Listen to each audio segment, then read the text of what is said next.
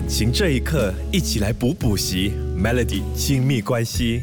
今天这个小时的 Melody 亲密关系要来跟你聊的这个话题嘞，其实就想要来跟大家分享一下，诶，如何来促进家庭幸福哈？呃，为什么我觉得促进家庭幸福这么的重要呢？其实你想一下，如果一个人他在他的人生当中遇到了一个非常重大的挫折，有一天当你感觉你无路可去的时候呢，总是会有一条路永远为我们敞开的，那就是回家的路。我们没有办法去选择我们的父母，没办法选择。则我们的手足没办法选择出生，但是我们可以选择努力的去经营家庭关系，让我们的家庭成为我们最坚固的堡垒、最坚固的避风港。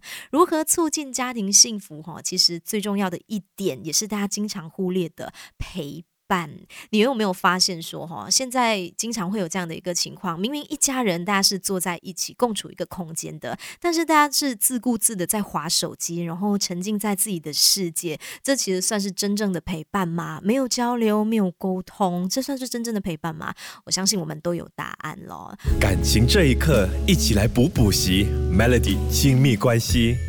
你有没有发现，说我们人呐，对于越亲密的人越不懂得尊重呢？如果经常会有发现自己有这样的情况的话嘞，提醒你记得跟家人对话的时候，要用积极正面的字眼，少用那些嘲讽的口吻来跟你的家人交谈。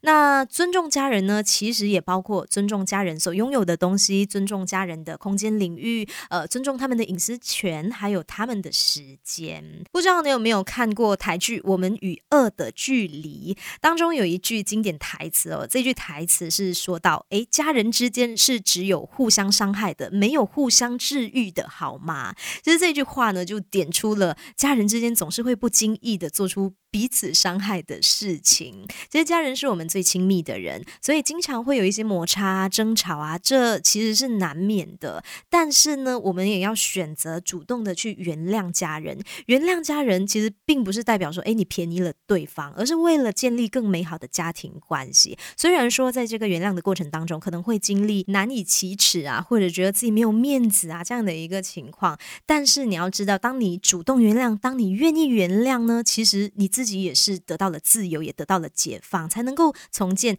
甜美的家庭关系。